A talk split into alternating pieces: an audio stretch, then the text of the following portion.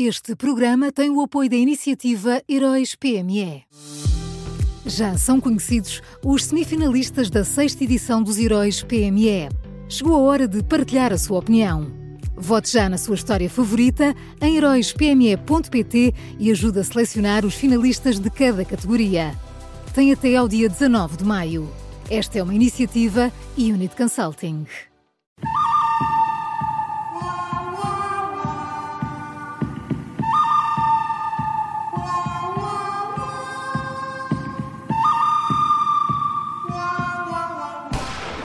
Ora, já estamos com o Miguel Pinheiro para mais um Bom, Mau e Vilão. Miguel, muito bem-vindo, bom dia. Bom dia, Nelson. Miguel, quem é o bom desta quarta-feira? O, o, bom é a comissão independente que, que, está a estudar os crimes de abuso sexual de menores na Igreja. Uh, ontem a comissão fez mais um balanço uh, do seu trabalho uh, e explicou que já validou 424 testemunhos e que destes 30 poderão ser enviados para a investigação criminal. Mas houve outro ponto importante na conferência de imprensa de ontem. Um dos membros da comissão, o ex-ministro da Justiça, Labrinho Lúcio, disse isto. Uh, temos os abusos na Igreja, a sua ocultação e agora uma ocultação da ocultação. E aí aqueles abusos passam a ser da Igreja. Isto uh, foi o que disse Labrinho Lúcio e é absolutamente fundamental porque toca naquele ponto que distingue a Igreja de várias outras instituições. Uh, é verdade, como dizem alguns elementos da hierarquia, é óbvio que também há abusos sexuais nas famílias, nas escolas, por exemplo, mas a Igreja distingue-se, ainda hoje, infelizmente, por ter a prática de, sabendo dos abusos de um padre, enviá-lo para diferentes locais sempre que surge uh, um escândalo, permitindo-lhe assim, na realidade, na prática, permitindo-lhe não há outra maneira uh, de, dizer isso, permitindo-lhe continuar os abusos. Uh, e isso não acontece, por exemplo, com os professores. Não, não há nenhuma instituição representativa dos, dos professores que, quando sabe que há um professor que abusa Uh, na cidade A, o envia para uma escola na cidade B e depois para outra escola na cidade C, assim como nenhuma organização de pais sabe de um pai que abusa de um filho e o coloca noutra família e a seguir noutra e a seguir noutra.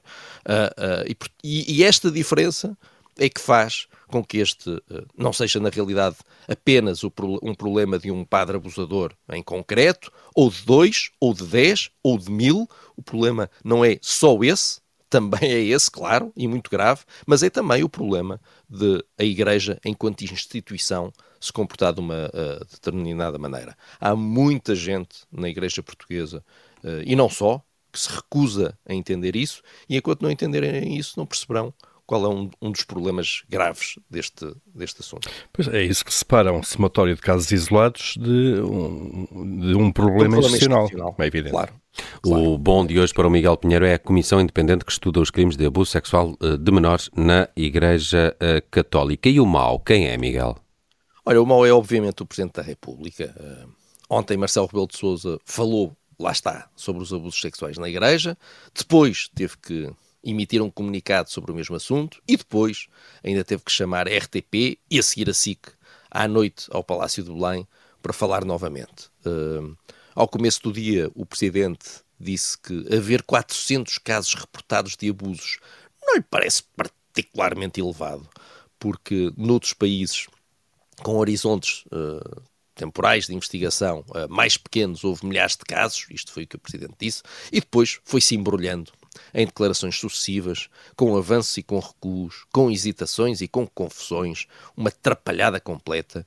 Uh, estas confusões já tinham uh, acontecido uh, quando falou do caso que envolve Dom José Ornelas, também já tinham acontecido estas confusões noutro tema que não tem nada a ver com os abusos na Igreja, que é o, o caso que envolve o ministro Pedro Nuno Santos. Estou só a falar destes últimos uh, dias, porque na realidade, se fôssemos para trás, nunca mais saíamos daqui, porque o Presidente tem que falar todos os dias, e, e, e, e percebemos que realmente o Presidente da República está com um problema grave. Uh, o Presidente da República não sabe ficar em silêncio, mesmo quando não faz a mais pequena ideia do que está a dizer. E só se pode estar a passar uma de duas coisas. Ou não há ninguém no Palácio de Belém com coragem para dizer a verdade ao Presidente e para lhe explicar que se está a prejudicar a si próprio e ao regime, ninguém tem coragem de lhe dizer nada, Ou então, em alternativa, há pessoas com coragem para lhe dizer isso e que lhe dizem isso, mas o Presidente simplesmente não tem a humildade de ouvir o que essas pessoas lhe estão a dizer. Mas a verdade é que, se continuar assim, uh, Marcelo Rebelo de Sousa não vai acabar bem e, mais grave do que isso, nós também não. E este desastre é tão anunciado, enfim. Estava, é verdade. Estava-se mesmo a ver, não é? E vai continuar. E vai continuar. E continua também Marcelo, aqui no Bom, Mau e o Vilão, até por escolheste-o para vilão de hoje. É verdade. Agora, por causa do outro tema, é? eu no mal falei de dois temas que ele falou, os abusos e as incompatibilidades. Agora, o, o vilão, por causa das incompatibilidades, eh, Marcelo Rebelo de Sousa defendeu ontem novas mudanças na lei das incompatibilidades dos políticos. A atual lei é de 2019, portanto, não é de 2009, não é de 1989, é de 2019. Uh, mas, pelos vistos, o Presidente entende que, mesmo assim, e mesmo tendo sido aprovada por este Partido Socialista, não foi por outro, por outra liderança, foi por este Partido Socialista, mesmo assim, Marcelo sente que uh, a lei continua a dar problemas e precisa de ser mudada. Uh, tanto na lei anterior como na lei atual, há três situações principais de impedimento. há aquela em que um político detém por si só mais de 10% de uma empresa e aí essa empresa não pode celebrar nenhum contrato público, portanto, assunto arrumado. Não há dúvida, nunca houve nenhuma dúvida em relação a esta situação. E depois temos uh, uh, aquela situação em que são apenas os familiares de um político a deter mais de 10% de uma empresa e uma outra, uma terceira, em que um político detém conjuntamente com um familiar mais de 10% de uma empresa. E foram estes dois últimos casos que provocaram polémica em 2019 e agora. Uh, mas quando a lei mudou, em 2019.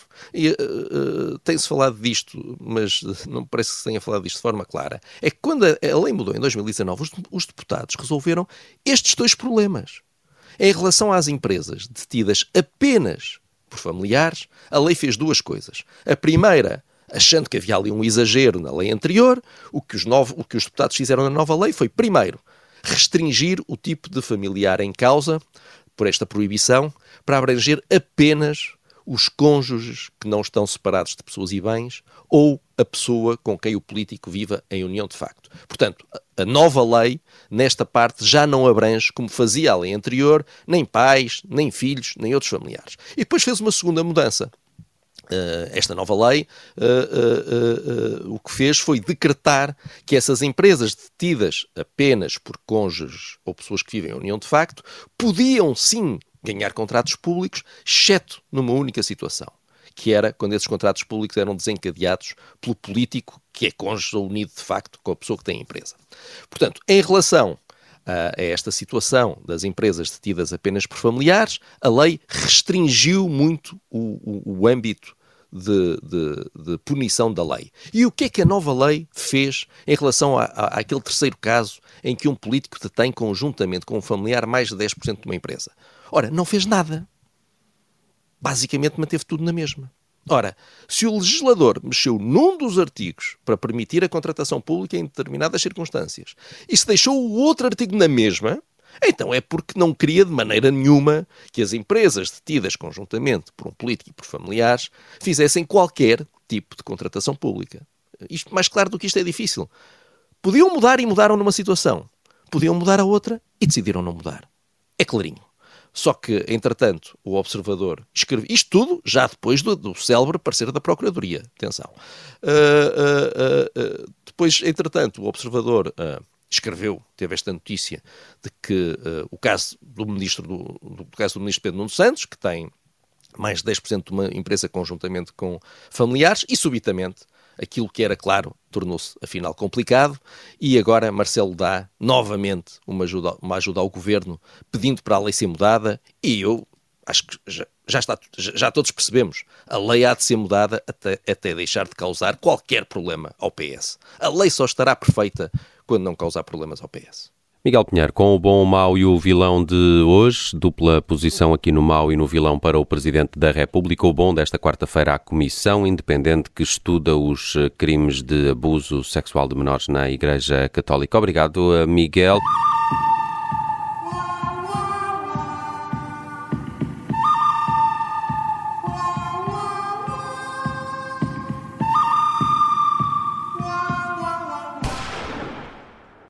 Este programa tem o apoio da iniciativa Heróis PME.